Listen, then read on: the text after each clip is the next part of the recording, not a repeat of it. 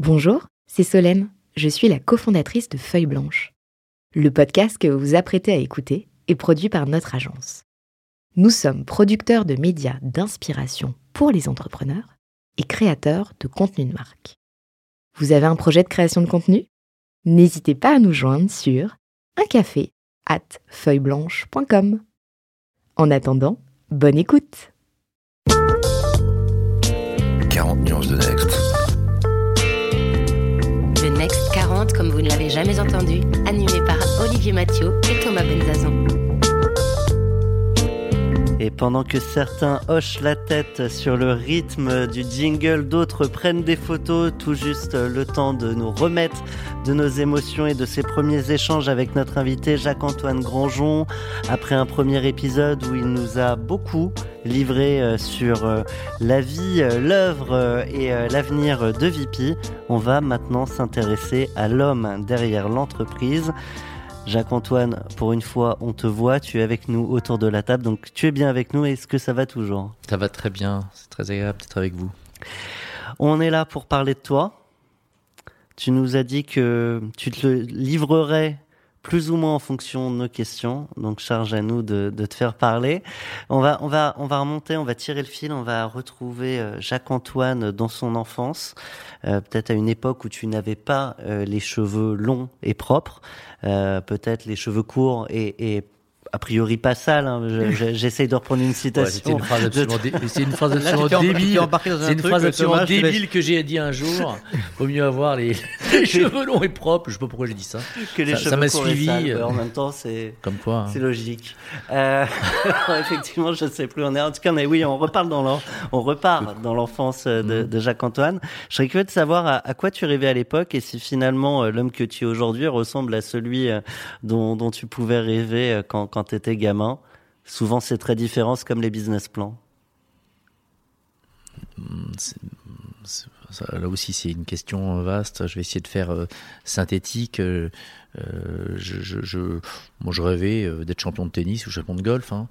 Euh, donc la nuit, quand je m'endormais, j'essayais d'enquiller des potes de, de 12 mètres ou de faire des drives, parce que je jouais au golf à Saint-Nom-la-Bretèche, et, et, de faire des drives de 200 mètres. Donc mes rêves, c'était plutôt, c'était plutôt ça, quoi, le parcours parfait sur un parcours de golf. Quoi. champion de l'ATP aussi ou, ou, ou, de, c'était quand même, quand j'étais plus jeune, c'était l'époque des et, Villas, euh, Borg, McEnroe. Donc euh, mes rêves, c'était plutôt de, de regarder comment, comment ces mecs-là maniaient la raquette. Donc, euh, et après, c'est vrai que j'étais plutôt quelqu'un qui, qui avait envie d'être indépendant. Bon voilà, donc donc indépendant, ben, ça passe par exercer un métier dans lequel on, dépend d'abord de soi et, c'est pour ça que de, quand, avec Julien on, a monté notre affaire en 1985, j'en avais monté une juste avant avec avec mon meilleur ami à l'époque qui s'appelait Frédéric Strauss pour faire ce métier-là. Euh, ça a duré six mois et on était les meilleurs amis du monde et après on s'est on s'est on s'est séparés euh, à cause de justement d'avoir monté une affaire ensemble. Euh, ce que je veux dire, c'était qu'on se disait pas on est des entrepreneurs. Hein. Moi j'ai mon grand-père qui était un entrepreneur dans les bâtiments. Euh, entrepreneur, c'était plutôt un mot. Euh, on n'a pas envie de se dire on des. C'est un truc qui est venu après. C'est revenu, oui, il y a 10 Moi je me sens ans. pas un entrepreneur. Moi j'ai monté une boîte. J'ai eu la chance de la de la de la de pouvoir la développer sur 35 ans parce que c'est la même. Hein c'est la même. Je, me souviens quand j'avais 22 ans et que j'ai dit à Julien, on fait ça ensemble, parce que j'avais envie de faire ça tout seul. Et c'est la même boîte. Et, mais qu'est-ce qui, euh, et qu'est-ce qui fait, si j'essaie de retourner la, question sans être forcément un, psychanalyste euh, de comptoir, qu'est-ce qui fait, euh, peut-être dans ton éducation, alors qu'elle soit scolaire ou, via tes parents, tu viens de, citer ton, ton grand-père par exemple, qui, qu'est-ce qui fait quand même que tu es la personne que tu es aujourd'hui, qui a voulu prendre son destin en main, qui a été entrepreneur alors, est-ce que c'est par rapport, euh, par amour pour les marques, par exemple, ou est-ce que c'est euh, l'amour de l'entrepreneuriat, ou est-ce que c'est juste des opportunités, ou est-ce qu'il y a quelque chose de plus fondamental aussi, un ressort euh, Non, non, c'est pas l'amour de l'entrepreneuriat, c'est l'amour d'être indépendant. C'est pas l'amour des marques. Moi, j'ai découvert les marques très tard. Euh, j'étais gâté par la vie, mais ma mère m'achetait pas des produits de marque euh, spécialement. Euh, donc, ma première marque, quand j'ai gagné un peu d'argent, j'ai acheté une, une, une, montre de marque, mais je n'étais pas spécialement dans l'univers des marques. Tu faisais pas de, du, du déstockage à l'école, tu revendais. Il y a, ça c'est plus Il y a certains entrepreneurs qui avaient des petits business à, l'école. Oui, il y a 18 20 ans, mais là vous parliez de, de moments plus tôt que ça. Oui, oui, mais effectivement, moi, moi, moi, je faisais ça. Mais après l'enfance, du coup, on remonte à on vient jusqu'à l'adolescence. Ah, ah, évidemment qu'à un moment de, de, de l'adolescence, avec euh, après l'adolescence, quand je deviens étudiant à, 18 ans, euh, ce sont des moments où j'avais envie de compléter euh, l'argent de poche que me donnait mon père en, en, en et j'ai et c'est là où d'ailleurs j'ai découvert euh, le métier de soldeur parce que euh, j'avais euh, beaucoup de mes amis qui travaillaient dans le sentier et qui faisaient ce métier. Donc entre la rue Borgard et, la rue Pierre-Chausson. Et donc c'est comme ça que j'ai organisé des ventes de polo dans mon école de commerce, l'European Business School, pour arrondir mon, mon, argent de poche et pour pouvoir je, reviens à la question d'Olivier sur ce qui, a, ce qui, a, forgé, euh, ce qui a forgé l'homme, que tu es forcément devenu, mais c'était tout un chemin et on se construit au, fil de l'eau. Est-ce qu'il y a des phrases, des, des, des, dictons ou des phrases qui ont, qui ont marqué ton, ton, esprit, tes souvenirs, euh, qu'aurait pu partager un prof, tes parents euh, ou, ou autres, des, des, choses qui te sont restées un peu gravées comme des, des sortes de de, de d'haïkus euh... Non, je, je, crois pas. Euh, je crois pas. Moi, j'ai une, une éducation stricte, euh, de mer, euh, Franklin, les jésuites. Euh, euh, je suis le seul à avoir raté mon bac euh, alors qu'il y avait 99, presque 100% de réussite à Franklin parce que j'avais la tête ailleurs et que donc j'ai une éducation stricte qui m'a donné une certaine rigueur et, une certaine analyse et synthèse de, la vie. Ça, c'est l'éducation que m'ont donné mes parents et puis une ouverture sur le monde, des voyages, les musées, les... et j'ai donc une enfant très gâtée. Est-ce que ce, en, en, pardon, en, parallèle de de cette éducation stricte, à côté, à peu près en, comme un aimant, cette envie de liberté peut-être encore plus, euh, plus forte. Et, évidemment, mais, comme, euh, mais c'est assez banal, c'est comme tous les, tous les jeunes, hein, tu as une éducation stricte, et puis à un moment donné, tu, tu, tu, ouvres des portes de, de, de, liberté, de ta première mobilette, et puis tu, et puis tu, tu penses aux soirées, et puis tu penses à... et, là, tu, tu, tu, tu, tu, tu rentres dans un, espace euh, d'adolescents qui, qui, qui découvre autre chose que le, la, rigueur d'une éducation très très sérieuse, quoi, très encadrée. Et, et donc, euh, non, moi j'ai une phrase qui, qui, qui, qui m'a marqué, mais parce que c'est c'est une vieille, vieille, sentence, mais je la, je la, je la répète souvent, c'est, c'est, et, ça, je crois que c'est très très lié à, à, à l'éducation et, et, et, et aux, aux, rencontres dans ma propre famille de, de, de, de beaucoup de, de, chefs d'entreprise, parce que dans ma famille, euh, un de mes oncles était agent de change, un autre de mes oncles a, a créé Sodexo, Pierre Bellon. Euh, euh, c'est de la famille. oui, c'est mon, c'est mon oncle. C'est, c'est, qui a démarré avec son camion. Qui a démarré avec son camion. Grande famille marseillaise. donc, donc, donc, les discours. Une de mes plus belles interviews, euh, parenthèse. Donc, les discours avec Pierre. Ouais. Ah, merveilleux. Mais et donc, euh, mais les, les, les, conversations d'adultes sur l'entreprise euh, de mes grands-parents, etc. L'entreprise était très présente dans, dans, dans le, mot l'entreprise et, et, la responsabilité. Et l'humanisme aussi derrière. Certainement euh, était très présente. Donc moi j'ai un, j'ai un truc qui, qui, m'a marqué, c'est la, roche tarpéienne est près du Capitole.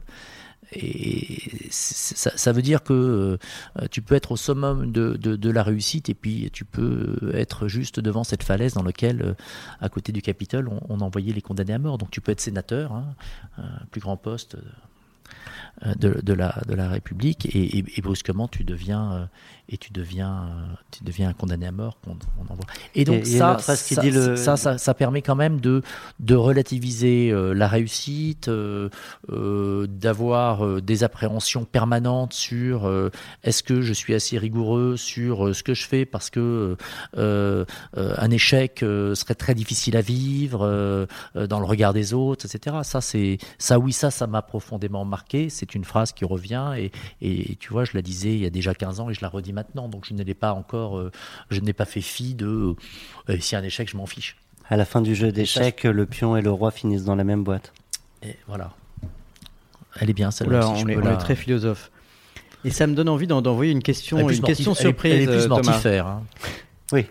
Parce que tu n'es pas obligé de tomber de la roche Sarpéienne. Tandis que la boîte, on y finit tous. Enfin, l'urne ou ce que tu veux. Quand, on entend Jacques-Antoine parler comme ça, de, aussi de sa résilience et de la capacité à, absorber échec après succès, etc., ça me donne envie de. Je sais pas, tu devineras laquelle euh, j'évoque, d'envoyer une question surprise. Donc je ne peux pas dire à, euh, euh, à, l'antenne de qui il s'agit, mais, mais, mais, sur, sur le caractère de Jacques-Antoine. Ah bon, allez, j'en envoie une, au pire c'est pas la bonne. Et, tu devras, il y aura on t'invitera à deviner qui c'est, tu devrais reconnaître sa voix. Vous avez un message. Salut mon copain, euh, bah, écoute, euh, on m'a demandé de te poser une question. Alors euh, la première qui me vient à l'esprit, c'est que je, je, je me jette à l'eau depuis le temps que ça me turlupine pour savoir comment tu arrives à garder ce calme, cette sérénité euh, face à tout ce qui nous arrive en tant qu'entrepreneur, surtout dans la période dans laquelle on vit, et que euh, ça ne te fasse ni jamais perdre ton flegme, ni ton calme, ni ton beau sourire. Voilà, et ça, ça restera toujours un mystère pour moi. Donc si tu peux m'éclairer là-dessus, ce serait formidable. Je vous embrasse tous très fort. Mais, mais Marc, mais Marc, c'est moi, je pense ça de toi c'est toi. Je sais pas comment tu arrives à garder toujours ce calme et ce beau sourire.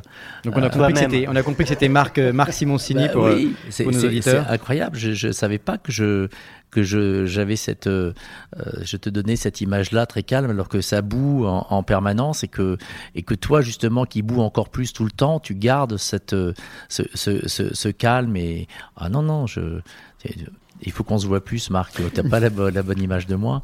Euh, alors maintenant, comment je j'essaie de garder ça? D'abord, parfois, euh, euh, j'ai juste le cerveau à l'arrêt, hein, comme ça, ça permet de rester calme.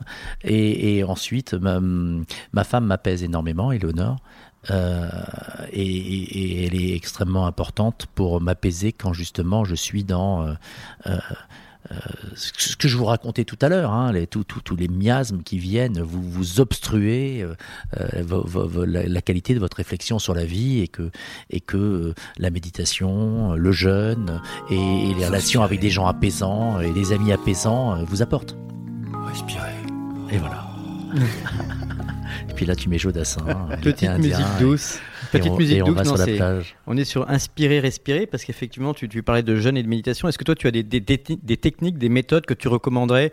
Parce qu'en en fait, très souvent, l'entrepreneur, il porte, euh, le chef d'entreprise ou l'entrepreneur, il porte sur ses épaules euh, toute la pression du monde. Parfois, il n'a pas grand monde à qui en parler. Comment est-ce que tu fais pour euh, aller euh, vivre avec ça, le supporter, te ressourcer, etc. par les cash, hein, quand tu es entrepreneur dans une boîte digitale et que tu as tous tes outils qui te permettent d'avoir, de suivre ta boîte avec les mails, moi j'ai 400, 500 mails par jour, donc je suis complètement intoxiqué par, euh, par, mon, téléphone. Euh, donc comment tu, gères ton stress? Avant je le faisais avec des mini-siestes. j'ai appris à, à, pas quand je m'endormais crois que j'ai eu une réunion l'autre jour. Faut choisir les moments. J'avais un, board, je te jure, je crois que je me suis endormi dans un board à côté de Jacques Attali, euh, dans un board d'une boîte qu'on a ensemble. Et, vraiment, hein, euh, et donc euh, voilà. Après, je, je, moi j'avais un échappatoire du, du, du, du, du, du, du digital, c'était la plongée sous-marine. j'ai pas plongé depuis trop d'années maintenant, mais ça c'était vraiment un grand moment de sérénité. et après, j'ai découvert le yoga. Euh, un euh, style en particulier pour les adeptes de yoga? je, je, je, je, fais un yoga très physique et très euh, un, un flow avec un, un flow très euh, cardio et physique euh, qui en, pendant une heure me, me laisse après vraiment dans c'est un peu sportif. Et donc j'ai découvert ça. Après j'essaye de faire un peu de méditation mais au bout de quelques minutes le cerveau qui va qui repart dans tous les sens. Donc je je suis pas assez j'arrive pas encore bien. Et puis surtout, l'année dernière, j'ai fait un, j'ai fait un jeûne. Par hasard, hein, parce que je ne pensais pas que je le ferais, puis je me suis retrouvé dans cet endroit, et, et comme il y avait cette option, je l'ai prise. Et j'ai fait un jeûne qui, et qui franchement a été une énorme détente de, euh, qui m'a, comme je vous l'ai raconté tout à l'heure, oui, j'étais assez au, sceptique. Au cinquième jour de jeûne, euh, c'est comme si j'avais eu un bouton et, et, que ce bouton, je, il y a eu un clic dessus et, euh, et brusquement, mon cerveau s'est remis. Euh, on n'est pas plus intelligent ou, ou, moins intelligent, on est juste euh, tu avec. disais que tu étais plus focus. Ah, on redevient focus comme son cerveau de, de, de, de, de longues années avant, euh, qui soit. Il y a plusieurs témoignages en ce sens. Hein. C'est effectivement le, le, jeune semble à un moment donné, au bout de X jours, voilà. déclencher une sorte jours. de lucidité ouais. et le cerveau reprend de l'agilité, voilà. de la rapidité, etc. Comme s'il avait été encrassé en fait hein, par euh, alors soit nos styles de vie, ouais. nos modes d'alimentation, etc. Quoi. Donc une semaine de jeûne, on double le CA de la boîte. On peut le résumer comme ça pour ceux qui cherchent du ROI. À une Écoute, je vais te dire la réalité, c'est qu'au bout d'une semaine de jeûne, j'ai pris la décision de redevenir Euh, alors que je ne pouvais pas la prendre avant. C'est pas juste à la sortie du jeûne, ça a été dans les, dans les trois Ah, semaines qui ont suivi.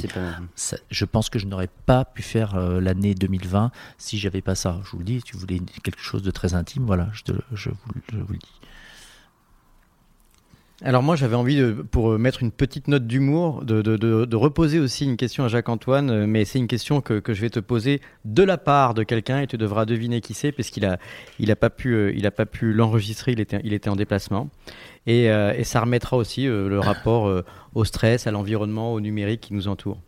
Demande-lui s'il trouve qu'il y a des bonnes ondes dans ce podcast de ma part. Il me parle toujours de bonnes et de mauvaises ondes et je me moque de lui. Ah ça, c'est une question du roi des ondes, Absolument.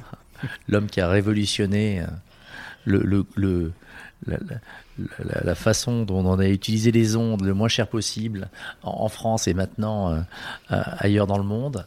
Euh, oui, Xavier, ça, c'est- marrant parce que Xavier. Alors Xavier Niel, hein, donc Oui, le, patron sûr. de, de Free, voilà. c'est- quand même un, homme qui, qui a su dompter les ondes. Et là aussi, il voulait des, des, des confidences. Xavier est un, un cerveau euh, extrêmement euh, brillant, euh, analytique, synthétique.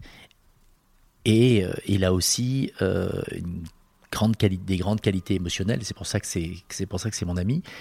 Mais il aime bien nier que quand je rentre dans une pièce, ou, lui d'ailleurs, parce que finalement lui aussi, ou quand il rencontre quelqu'un, ou quand il est dans un lieu, euh, il soit chargé de, euh, de vibrations du passé ou de l'instant, et des vibrations que on ressent si on est à l'écoute de sens que euh, on n'écoute peut-être plus euh, depuis euh, de longues euh, de millénaires Génération, ouais, au de moins. longues générations Ouais, et que et que j'appelle ça des vibrations. Alors on peut appeler ça comme on veut, un- mais on a tous ces sens-là et on y est plus ou moins sensible. Côté plus animal. Est-ce que c'est ce que tu appellerais l'instinct ou c'est autre chose? Et, et Xavier a ça d'ailleurs. hein. C'est pour ça qu'il adore me dire que euh, ça le fait rigoler, que ça m'arrive, mais il a, ça aussi. Et, euh, et je dirais même, je, vous dire, hein, un jour je, me baladais dans le dans euh, là-bas dans le Luberon. Je suis pas un fan de cette région, mais j'étais à un mariage et je prends une petite route pour aller se balader avec Éléonore, ma femme, et, et à un moment donné, on, a senti un frémissement et dans, dans, dans, dans, les arbres et dans, ce chemin. Sans parler, moi j'ai fait demi-tour, et puis après on s'est regardé et on s'est dit, il se passe un truc dans, cet endroit, c'est très, très, d'une violence inouïe, et on n'a même pas eu besoin de se parler. Et on il y a- il y avait qu'une chose qu'on avait envie, c'est de faire demi-tour et de fuir cette montée dans un petit village du Luberon qui allait vers un petit hameau, je sais pas, ou vers une maison. Ah et ben ça, ça c'est extrêmement violent, je vous le raconte, parce que c'est un- ça c'est c'est le c'est le paroxysme de se dire il faut partir, mais finalement, il y a Mais des gens ont on envie est- de rester. Mais vous, avez euh, su, vous avez, vous avez su le fin mot de l'histoire ou pas? Il y avait, il y Ah avait, non, un, oh, il y avait, un, un cimetière, des, fantômes. Qu'est-ce que non, c'était que ce truc? Non, mais les cimetières, j'ai pas de problème avec les cimetières. Mais euh, et donc ça, tu l'as avec les gens, tu l'as avec les lieux, tu l'as avec euh, et c'est la vie quoi. C'est moi, il y a des endroits où je me sens pas bien et je reste pas d'ailleurs. Je vais, poser la question autrement parce que après les gens y croient, y croient pas. C'est toujours compliqué, mais, la question c'est plutôt ce que chacun arrive à en faire quand, on le sent ou qu'on le sent pas. Est-ce que tu privilégies une décision sur ce, sur cette sorte d'instinct, tu, utilisais ce mot tout à l'heure, Olivier, ou euh, slash euh, la rationalité euh, Ah non non, moi je suis totalement sur l'instinct, ce qui fait que je peux prendre des tonnes de mauvaises décisions. et qu'il faut. Ah non, totalement. Moi, c'est moi, je fais l'édition Ce qui, peut, ce qui, peut, expliquer aussi, c'est des façons de recruter. On parlait tout à enfin, on parlait dans ton la première partie de ton podcast aussi du management, du recrutement, des erreurs de recrutement. À un moment donné, il y a des rationnels. Hein, c'est on regarde un CV, on fait passer l'entretien, on peut faire même passer des tests quand il, quand il y a des cabinets de recrutement. Mais il y a aussi euh, quand même, est-ce que je le sens ou je le sens pas? Je, je, je, pense que c'est extrêmement compliqué de recruter quelqu'un et qu'il peut y avoir des milliers de méthodes. Euh, François Dahl, patron de L'Oréal, euh, il, regardait la personne rentrer dans son bureau et la façon dont il allait lui serrer la main et ça lui suffisait. Euh, enfin, c'est une histoire qu'on m'a racontée. Peut-être qu'elle est, en tout cas, elle pourrait être vraie parce que parfois j'essaye de faire comme ça. et, et, et en, fait, le sujet,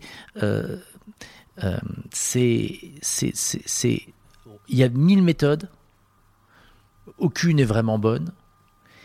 La seule chose qui compte, c'est quand on s'est trompé de prendre la bonne décision d'arrêter. Donc ça, c'est ce que je dirais euh, s'il y a des entrepreneurs qui nous écoutent, et sûrement, Cherchez pas, faites comme vous sentez. Est-ce que ça passe par des chasseurs, par étudier les dossiers, par faire de la, euh, euh aller voir une cartomancienne ou euh, une liseuse de bonne aventure, ou serrer la main, ou discuter, etc. Tout ce que vous voulez, chacun fera sa méthode. Mais, et ça, si vous vous trompez, c'est pas grave. Ce qui est grave, c'est quand vous êtes trompé et vous gardez la personne. Et quand vous savez que vous êtes trompé, il faut passer à autre chose. Et ça, c'est la clé. La question, c'est à quel moment on, est certain, et c'est valable dans à quel moment comme, Dès qu'on le sent, dès qu'on le sent, on s'est trompé, Je vais, je vais, prendre plus large au-delà du recrutement. Euh, des fois, on dit ta boîte, elle, va dans le mur, euh, les chiffres sont pas bons, tu sens pas le marché, etc. Et à côté de ça, on, on, des fois, on a envie de dire il faudra arrêter. Et en face de ça, tu as aussi des histoires d'entrepreneurs qui se sont maintenus presque contre vents et marées, une persévérance. Alors forcément, après coup, on la reconnaît, cette persévérance. Et toute la question, c'est à quel euh, moment on, on, on s'enferme euh, pour aller dans le mur ou, euh, où on gagne du temps? C'est une autre question, parce que tout à l'heure, moi, je te parlais de quand tu embauches quelqu'un. Et, c'est pour ça que j'élargis un petit peu. Là, tu élargis à, à ce qu'on appelle aujourd'hui les business models, quand les boîtes qui pivotent, etc. Donc, euh, je, je, je comprends ça. Euh, euh, le, le, le, le, le Est-ce que le modèle euh, de VP est arrivé du jour au lendemain? Non. C'est trois ans pendant lesquels on a d'abord dit euh, on va devenir une place de marché où les marques vendront leurs produits et nos, nos clients cliqueront directement, nos clients euh, qui avaient des magasins. De soldes. Euh, iront directement et nous on fera les intermédiaires. Après on s'est dit on va monter un énorme braderie, on aura du stock permanent, euh, ce qui est le contraire de la vente événementielle puisque là le stock était permanent, donc là donc faut acheter du trafic pour le faire venir tous les jours. Euh, et donc on a investi pour faire ça, ça nous a coûté de l'argent pour en tout cas euh, mettre en place le projet. Et on a dit oh là là on va, va pas faire comme ça, etc. Donc oui il y, a un moment donné où tu où tu cherches quelque chose. Et ça tu, dois toujours te remettre en question jusqu'au moment où tu sais que ce que tu as trouvé est le bon service, la bonne offre, le bon produit. Euh, et ça, tu le sais toi. Et si tu sens que si tu es sûr de ton service, ton offre et que ça marche pas euh, longtemps, c'est que soit tu es trop, en avance, des mecs qui avaient monté des boîtes euh, euh, sur, euh, qui, où on vendait sur le téléphone au début de la téléphonie. C'était super, mais enfin, il n'y avait pas l'usage encore.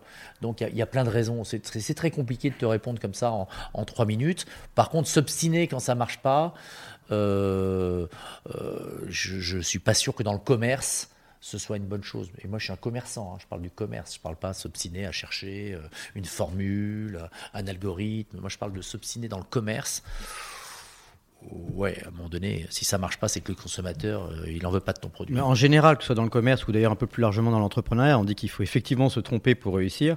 Euh, donc c'est une première étape et finalement, enfin, euh, un petit peu comme on dit que le, succès est, est, pavé, est pavé d'échecs, enfin la route du succès est pavée d'échecs.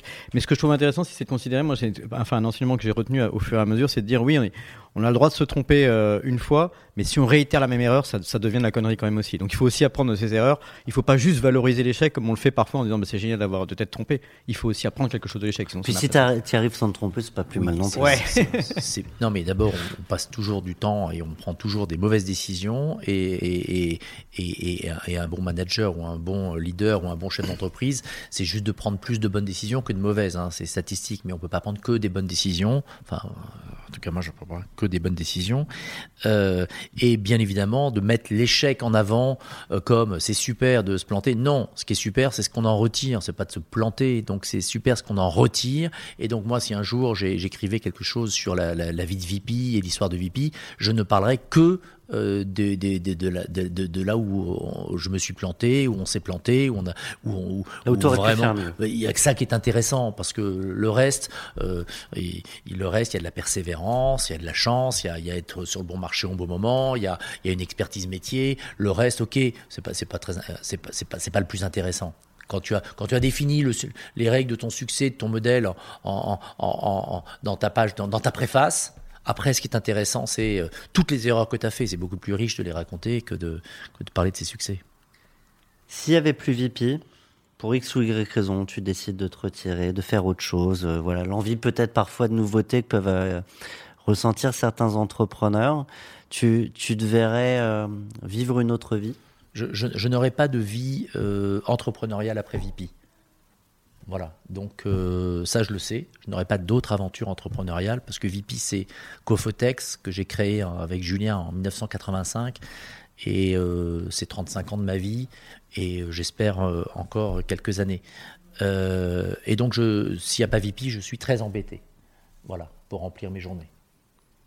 Mais tu peux avoir envie de faire autre chose, peut-être aussi que l'entrepreneuriat ou de, la, de, diriger l'entreprise, même si VP est, toute ta vie, etc. Mais il peut y avoir quelque chose d'autre en termes d'inspiration. De... Là, on parle de cette rubrique, nous, qui est inspirer, respirer. Tu, tu parlais de plonger, par exemple, ça fait longtemps que tu n'as pas plongé. Moi, évidemment, ça, ça remplit peut-être pas si tu, euh, une si vie. tu fais que de la plongée, euh, tu finis par avoir mal au poumon. ou alors tu montes à un centre de plongée, tu vois, et pourquoi pas. Mais alors tu repars dans une aventure entrepreneuriale où tu veux grossir, euh, ton centre de plongée, ok, non, je caricature, hein. mais non, moi, s'il n'y a pas VP, professionnellement, je me connais, je suis très embêté. Parce que j'ai beaucoup de loisirs, des choses que j'aime faire. J'aime, j'aime, j'aime l'art contemporain. Pas contemporain, j'aime l'art. Ah l'art, oui, les artistes, il y a beaucoup d'art contemporain ici. Mais... Oui, mais mais mais mais en fait, ce que j'aime, les, les, gens qui depuis toujours font des, des, choses esthétiques, etc. Donc j'aime ça. Il y a besoin euh, d'être riche pour euh, pour avoir de, de l'art. Parce que c'est c'est une question qu'on peut se poser. T'as forcément plus d'œuvres d'art que, tu n'en avais il y, a, il y a 30 ans, mais c'est pas né avec l'argent, ce goût-là. Et, l'accès à l'art est pas... Je suis très ami avec euh, Jean de Loisy, parce que j'étais président du Palais de Tokyo, et on parlait de l'art et, de ce sujet sur l'argent le, et l'art, etc. Et, dans un, il m'avait raconté cette histoire dans un dans un pays euh, euh, en Perse pendant une invasion il y, a 3000 ans.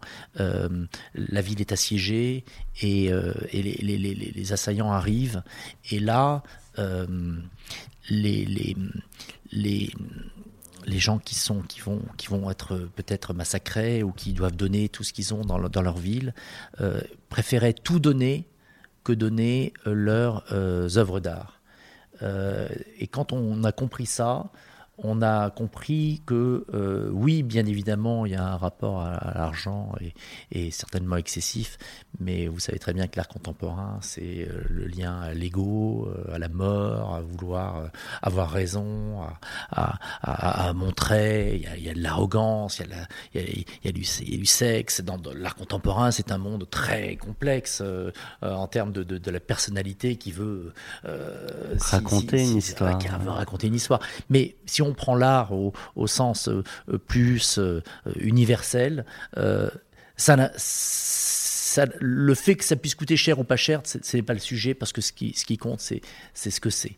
Et, c'est pour ça que euh, on peut collectionner euh, ou acheter ou avoir de l'art chez soi euh, à, n'importe quel prix du moment qu'on a une émotion et dans la rencontre qu'on fait avec un artiste qui peut être un jeune artiste ou un artiste mmh. plus, plus âgé qui n'a pas de cote, etc. Donc je pense pas que ce soit le sujet. Moi j'ai les œuvres d'art qui qui, non, non, qui, qui, qui valent rien en termes de valeur et que dont je me séparerai pas.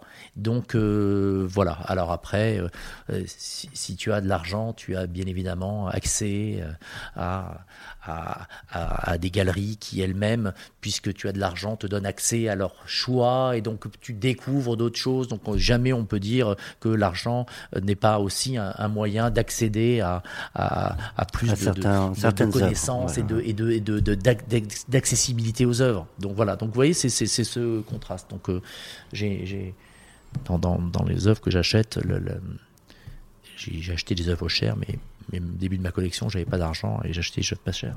Comme pour les boîtes dans lesquelles tu as investi, est-ce que tu as un petit euh, chouchou en ce moment? Euh, Est-ce que j'ai un petit chouchou en ce moment? Euh... Tu parles des œuvres d'art ou des, ou des, ou des, bah, des, artistes, ah, des artistes, non, des startistes. des, des startistes, néologisme. Je, je vais te dire la vérité, c'est horrible. J'ai eu le Covid et j'ai des trous de mémoire. Euh, j'ai eu le Covid en mars et la, conséquence sur moi, c'est des trous de mémoire et j'oublie les noms euh, euh, parfois des gens et, et, parfois des noms des artistes. Donc je peux pas te répondre. Il faudrait que je prenne ma liste. documenté. écoute, non mais je suis très sérieux. Ouais.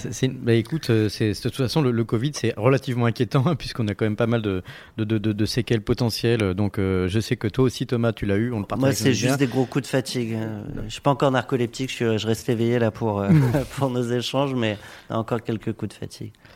Alors moi j'aurais j'aurais aimé euh, aussi qu'on parce qu'on on a, on a, une question que je et je cherche à faire une transition intelligente. Et pour répondre à ta question sur les artistes, j'ai des coups de cœur euh, régulièrement. C'est-à-dire que je me nourris de euh, catalogues, mails de, de galeries, la, Gazette de Drouot, et donc je, je, me nourris de ça et j'ai pas un coup de cœur particulier, j'ai des coups de cœur. Moi, j'aurais aimé qu'on, donc euh, j'essaie de faire une transition euh, pour passer de, de, l'artiste aussi à, tu vois, un petit peu à, à, à, l'équipe euh, de ah, vente privée, parce que je trouve que c'est intéressant aussi de comprendre les interactions de, de Jacques-Antoine Grangeon, qu'on appelle Jag dans le milieu, avec avec aussi les autres personnes de son entourage. Donc ça peut être intéressant de, peut-être de passer cette petite question. Tu comprendras vite qui c'est. C'est tout compris. Vous avez un message. Salut Jacques-Antoine, c'est Xavier. Écoute, 25 ans, quelle aventure. Quelle aventure à refaire mille fois.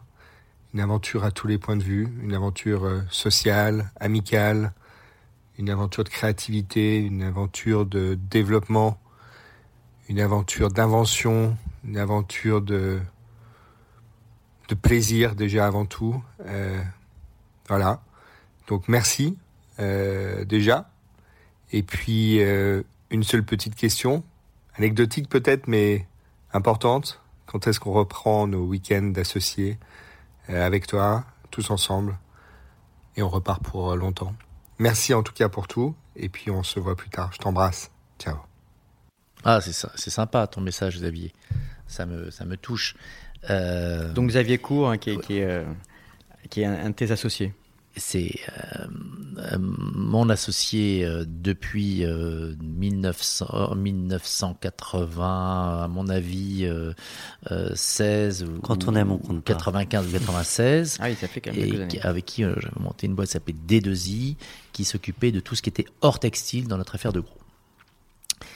Et euh, Xavier, euh, bah là, les, les, les, ça va être compliqué, les week-ends au ski euh, à Méribel euh, avant le 20 janvier, mais promis, ce sont des moments merveilleux. Et nous referons ça dès que les remontées mécaniques réouvrent dans nos stations préférées. C'est quoi un week-end associé Week-end d'associés, ça a été une époque où justement, comme on était en train de euh, donner euh, beaucoup de pouvoir à des managers, c'était une façon de garder le lien de ce qu'on était avant, c'est-à-dire une bande de copains qui s'étaient rencontrés pour faire ce même métier de soldeur et que Julien et moi étions allés chercher. Et il y avait Julien et moi, Michael, ensuite il y a eu Claude Sorbach, ensuite il y a a eu Éléonore et Philippe Nagar. Ensuite, il y a eu Xavier. et ensuite, il y a eu Ilan avec le, démarrage de, VP. Après, il y a mon ami Eddy qui, qui s'est venu s'occuper de l'immobilier du groupe. Et on a fait des week-ends de 3-4 jours dans lesquels on retrouvait cette ambiance parce que le développement de VP faisait qu'on n'avait plus le temps de partager des moments comme on partageait avant tous les jours, euh, tous les jours, 12 heures par jour au bureau, et qu'après, ben, on ne se voyait plus. On a eu des invités sur On se Next qui partaient en week-end pour prévoir les six prochains mois de la boîte. Là, toi, tu nous dis, on parlait pas de la boîte, ah on, se retrouvait. on se retrouvait, quoi. C'est euh, pas des moments d'amitié. Ouais. Aujourd'hui, tu es aussi investisseur. Si tu as huit copains qui débarquent en te disant on monte euh, une start-up, euh, entre ceux qui disent ne vous associez pas avec vos amis, bon, il s'avère que une fois sur deux ça marche, une fois sur deux ça marche pas. Donc est-ce que c'est une vraie statistique? Euh, Je ne me suis associé qu'avec des amis. Hein. Voilà. J'en ai perdu un. Mon meilleur ami de l'époque. Mais je me suis associé dans ensuite qu'avec des amis. Dans ta première entreprise, et je suis, et je donc un sur deux. Et je suis non parce qu'après non pardon je parle pas en nom je parle en, en... Et, et, et, je suis même associé avec ma femme alors. Euh, et alors du coup parce qu'on dit souvent qu'en tant qu'investisseur on regarde l'équipe l'équipe l'équipe. Des fois on dit euh, ils sont beaucoup euh, dans, dans, cette équipe, des fois on dit il est tout seul, est-ce qu'il y arrivera vraiment, est-ce qu'il a les épaules, est-ce que tout ça compte ton expérience personnelle dans, dans, tes choix de, et dans, dans les observations que tu peux faire des équipes que tu rencontres? Non mais après, ça dépend du caractère de chacun. Moi, j'ai toujours euh, été un garçon qui privilégiait l'association. Voilà, parce que euh, s'entourer de talents euh, qui et, de, et, donc d'amis, parce que moi je me suis associé avec des amis qui avaient des talents supérieurs à moi dans plein de domaines, bah, c'est beaucoup plus riche et c'est beaucoup plus rassurant. Voilà, donc, donc à chaque fois que je me suis associé, il y a toujours une raison liée au talent d'un de mes associés. Voilà, donc moi ça marche comme ça. Après, je ne peux pas édicter de règles là-dessus. On fait très rapide. Je, je, je sais que le, le, temps nous est compté. Un petit mot, et c'est la dernière question surprise avant la suite. Vous avez un message. Un mot de Jacques. Bonjour. Euh, bah, chacun sait que Jacques-Antoine est, est, un entrepreneur inspiré, donc je ne vais pas insister sur le business. J'ai la chance, moi, de le connaître euh, comme ami, euh, généreux, fidèle, euh, attentif, ce qui en fait un ami rare. Et ce qu'on sait moins, car bah, il est pudique, hein, c'est qu'il est aussi un esthète, un intellectuel sensible dans tous les compartiments de sa vie. D'où son combat antispéciste, sur lequel d'ailleurs il me m'origine beaucoup.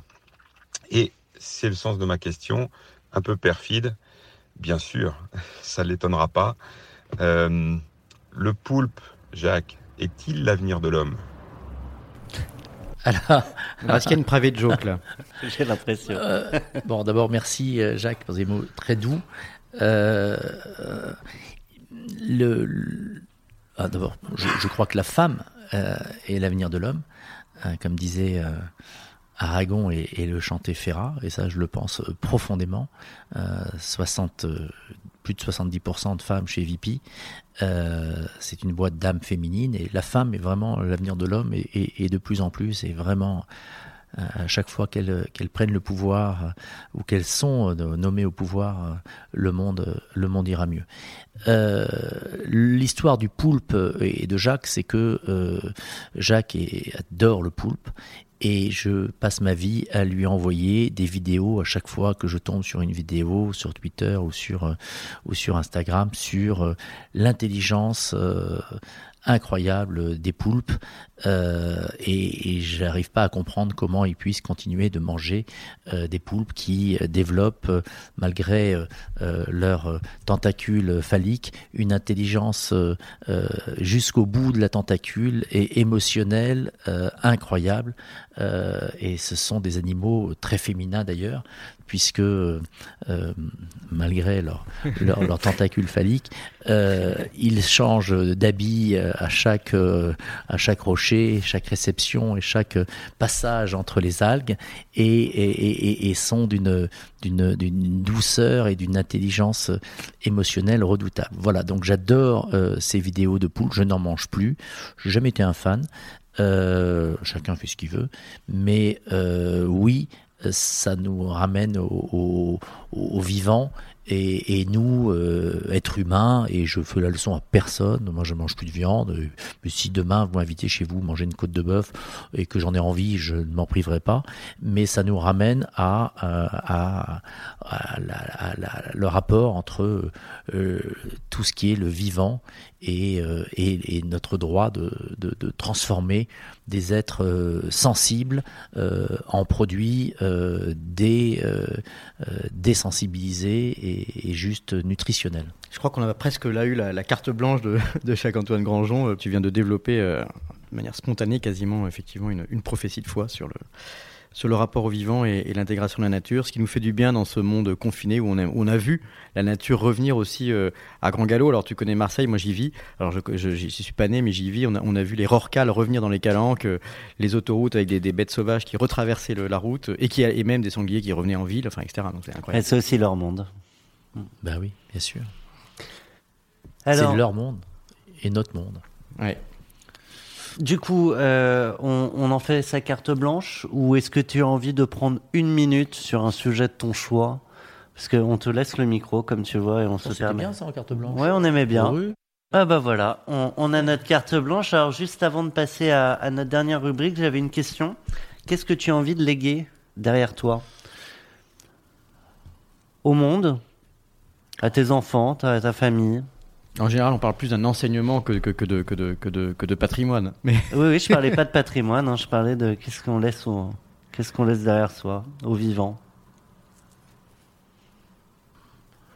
Ah, c'est une question, euh, une, une, une, vaste question. Qu'est-ce que j'ai envie de léguer euh, un, un, un, éveil de la conscience de chacun qui prend son temps. C'est-à-dire qu'en fait, euh, euh, je suis différent. Euh, en, en, en, éveil de conscience de ce que j'étais euh, euh, il y a 10 ans, il y a 5 ans, il y a 2 ans, il y a 15 ans. Et, euh, et ça ne se passe que par des rencontres et en fait par l'écoute. donc par l'écoute, on, on, on apprend tellement de choses et on, et, et, et on, est, et on s'éveille de, notre, de nos formatages. Euh, et donc c'est ça que euh, j'aimerais euh, transmettre euh, à ceux que j'aime. Et c'est une chose assez banale. Hein. C'est un voilà, donc voilà. Ça méritait d'être dit, c'est pas si banal. En cette période où tout le monde réagit à chaud et sur tous les sujets, cannabis surtout, c'est bien de prendre le temps d'écouter. Ouais. Donc, euh, et ça passe par des rencontres. Moi, mon éveil de ma conscience passe euh, par rencontre forte avec euh, Éléonore sur, sur mille sujets, avec Jacques et, et, et avec d'autres amis sur, sur tout, quoi. Et c'est, c'est ça que j'ai compris de la vie et j'ai mis du temps. Eh bien, il est temps de passer une autre rencontre, celle de la Sista de Jacques-Antoine. Jacques-Antoine nous a, nous a, beaucoup parlé de l'intelligence féminine, donc c'était une bonne introduction euh, aussi à une cause qu'on essaie de défendre, c'est de, de, de, mettre plus en avant des femmes qui, qui font aussi euh, l'entreprise, qui créent l'entreprise, euh, parce qu'on sait que dans, dans l'univers de la tech, elles sont trop peu nombreuses. Donc c'est ce qu'on appelle notre rubrique Sista, et c'est la dernière rubrique de ton podcast, Jacques-Antoine. Alors, est-ce qu'il y a une, entrepreneuse que tu aimerais euh, mettre en avant ou sur laquelle on pourrait mettre un, coup de projecteur et on ira ensuite euh, lui poser une question de ta part? Ah, Moi, je trouve qu'il y a une entrepreneuse que j'aime beaucoup, s'appelle Karine Schrenzel. Euh, mais il y en a plein, hein, des entrepreneuses. Il y en a Alors, plein. Il y en a plein. Il y en a, euh, il y en a insuffisamment, il y en a une, mais il y en a, une tout cas qu'on va appeler et, euh, et qu'on va à qui on va donner la parole à la fin de ton podcast. D'accord.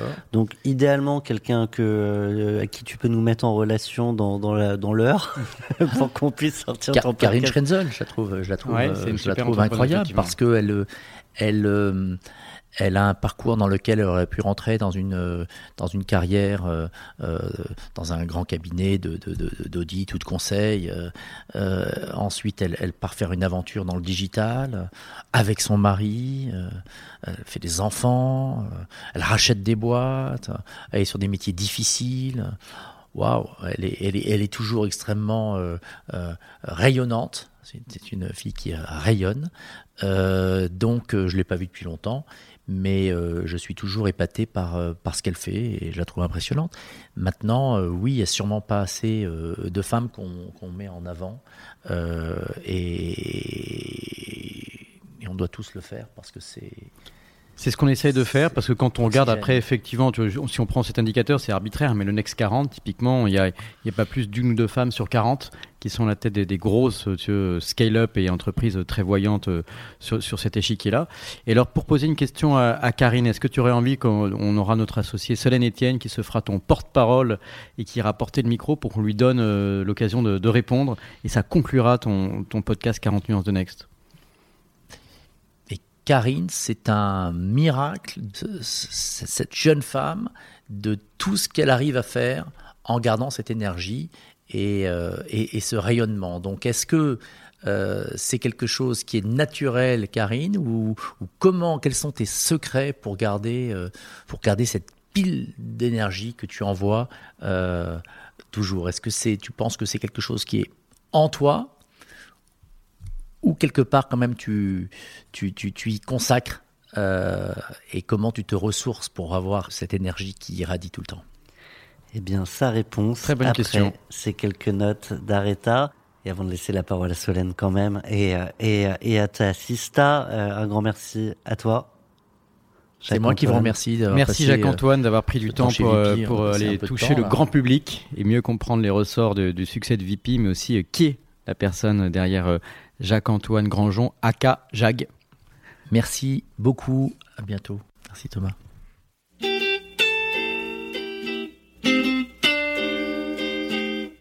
Bonjour Karine. Bonjour Solène. Tu as commencé ta carrière dans un prestigieux cabinet en stratégie, puis dans un fonds d'investissement, avant de te lancer dans la grande aventure entrepreneuriale. Tu as créé avec ton mari Shop Invest et depuis deux ans, tu es à la tête des Trois Suisses. Absolument. Je serais curieuse de savoir ce qui t'a motivé à reprendre cette marque emblématique et comment on allie les atouts d'une marque historique avec les enjeux et les usages actuels et à venir. Alors, écoute, d'abord, c'était quand même vraiment euh, presque un rêve, une, opportunité extraordinaire parce que avec Trois Suisses, c'est une marque patrimoniale française avec laquelle, pour laquelle moi j'avais personnellement euh, déjà beaucoup de souvenirs en tant que jeune enfant avec ma maman, avec ma grand-mère à feuilleter les pages euh, du catalogue. Le fameux catalogue. voilà, on l'a tous eu, on l'a tous eu chez soi et puis il était vraiment dans le dans le salon et dans la vie des gens. Euh, euh, donc euh, voilà, et forcément une marque patrimoniale exceptionnelle. et puis nous, groupe vraiment au contraire euh, e-commerce et on m'a dit ah c'est super tu vas digitaliser les trois Suisses. Et donc évidemment on va digitaliser les trois Suisses et le rendre plus moderne. Euh, on a beaucoup travaillé je vais très je vais en dire quelques mots mais euh, les, les, vraiment le rendre très moderne dans l'offre dans beaucoup de choses mais bien sûr avec un trait d'union sur une marque avec le passé puisque c'est une marque qui euh, justement déjà historiquement était tout à fait très audacieuse et très innovante. Déjà c'était euh, le début de la vente par correspondance hein, il faut quand même s'en rappeler. Et puis et puis c'était une des premières marques à parler d'écologie dans les années 70, euh, à mettre des femmes en, pantalon. Donc tout ça, c'était quand même un, patrimoine extraordinaire.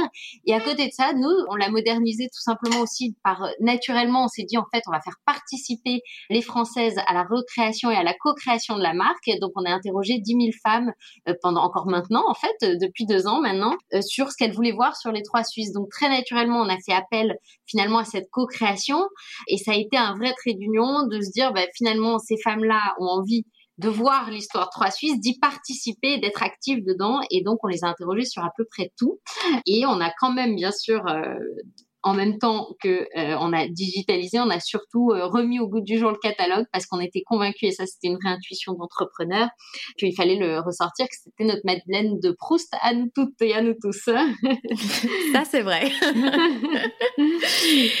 donc voilà. Et puis aussi un petit virage parce que pour moi c'était vraiment quelque chose d'important vers euh, aussi euh, plus de proximité, plus de responsabilité. Donc on est passé euh, d'une production 99% Asie à 80% Europe. Donc ça c'était aussi quelque chose qui me tenait à cœur. Alors, ça va peut-être faire le trait d'union, ce sujet, avec la question suivante que je voulais te poser, parce que tu viens d'annoncer la création de 3S Impact, un incubateur porté par les trois Suisses et dédié au DNVB, donc c'est marque direct to consumer. Est-ce que euh, c'est aussi là ta façon de, de redonner euh, à ton tour ce que d'autres entrepreneurs t'ont donné par le passé, ou est-ce que c'est euh, une manière de sentir les, les, nouvelles tendances, parce que aussi c'est des marques françaises, que je précise, qui sont poussées dans l'incubateur. donc sentir les nouvelles tendances pour faire grandir le groupe ou, euh, ou les deux peut-être? Au départ, c'était vraiment plutôt pour partager euh, mon expérience et rendre aussi ce que ce qu'on avait pu me donner.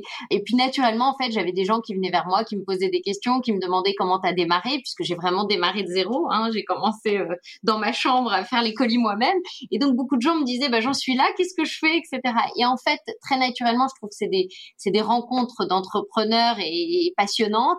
Et, je me suis dit, bah finalement, je le fais déjà entre guillemets un petit peu d'un point de vue euh, rencontre, conseil, etc et donc je me suis dit, mais pourquoi pas euh, en même temps donner à ces marques une visibilité, une visibilité sur trois Suisses, du conseil et puis un, accompagnement un peu sur mesure euh, selon leur, leur niveau de développement. Donc c'était parti de là. Et puis en effet, j'espère euh, en même temps que ça on peut allier l'utile à l'agréable. Et puis on sait jamais, ça peut aussi voilà continuer à développer, développer la marque qui nous rejoint et trois Suisses en même temps. En tout cas, c'est un très beau projet dans l'air du temps. Comme tu le sais, nous avons toujours une question surprise que tu attends avec impatience, je crois. Et euh, quand euh, Jacques-Antoine Grandjean t'a choisi comme Sista, il a dit, et je le cite, c'est un miracle tout ce qu'elle arrive à faire en gardant cette énergie et ce rayonnement. Et en fait, il aurait aimé savoir si cette énergie, c'était quelque chose d'inné et de profondément ancré en toi, ou si tu avais un secret pour toujours avoir cette énergie qui irradie. Je crois qu'il est très impatient de la réponse. Ah, c'est c'est c'est gentil. Euh, c'est vraiment. Alors d'abord, je suis touchée parce que ça vient quand même de Jacques Antoine, qui est qui est quand même, je pense, un, un modèle d'entrepreneuriat pour nous tous, et puis aussi un Hein, quand on, on, a la chance de le connaître, euh, euh voilà, un, un, être euh, de, de, de, tout en, en douceur, euh, de bienveillance et, protecteur. Donc je, je, le remercie. Écoute, je crois parce que mes parents me le disent et ça apparemment c'était déjà à l'école quand j'avais 5 ans que c'est que c'est assez euh, de naissance cette énergie, ce, ce, cette bonne humeur parce que je m'étais même faite pour la petite anecdote virer de cours une fois parce qu'on croyait que le prof croyait que je me moquais de lui alors juste je souriais que j'étais j'étais juste contente. Euh, ça, c'est pour la petite anecdote. Donc, je crois que c'est de naissance. Mes parents, euh, quand je leur dis que mes trois enfants sont surexcités, me disent, bah, c'est ce qu'on a vécu avec toi pendant toute la, pendant toute ton enfance. Donc, ça se transmet. Donc, ça se transmet en plus. Oui, c'est contagieux. non, mais ça, ça, se transmet en tout cas dans, de génération en génération. Et oui, donc, je crois que c'est, c'est dans ma nature. Et puis après, euh, je crois que c'est aussi de s'entourer de gens qu'on a voilà qu'on a envie de voir que ce soit bien sûr à la maison d'avoir une famille une vie famille euh, mais aussi au boulot avec euh, voilà c'est vrai que j'ai la chance de, de de, de travailler au quotidien avec des gens que que j'adore avec lesquels lesquels j'aime travailler et puis d'avoir des des mentors comme Jacques-Antoine aussi et de pouvoir échanger avec des gens comme ça, bah, bien sûr, c'est, c'est nourrissant et ça donne beaucoup d'énergie. Voilà. je sais pas si ça répond à sa question, mais, mais c'est, voilà, une, partie de la réponse. Après, il faudrait rentrer dans des heures de discussion pour. et ça, on, aurait bien aimé, mais je pense que ça viendra, ça viendra prochainement, je pense, euh, une discussion plus longue avec toi. En tout cas, Jacques-Antoine ne nous avait pas menti. Euh, tu es pleine d'énergie et c'était un plaisir d'échanger avec toi, Karine. Bah, merci beaucoup, Solène. à bientôt. Au revoir, à bientôt. 40 nuances de Next. Le Next 40, comme vous ne l'avez jamais entendu, animé par Olivier Mathieu et Thomas Benzazon.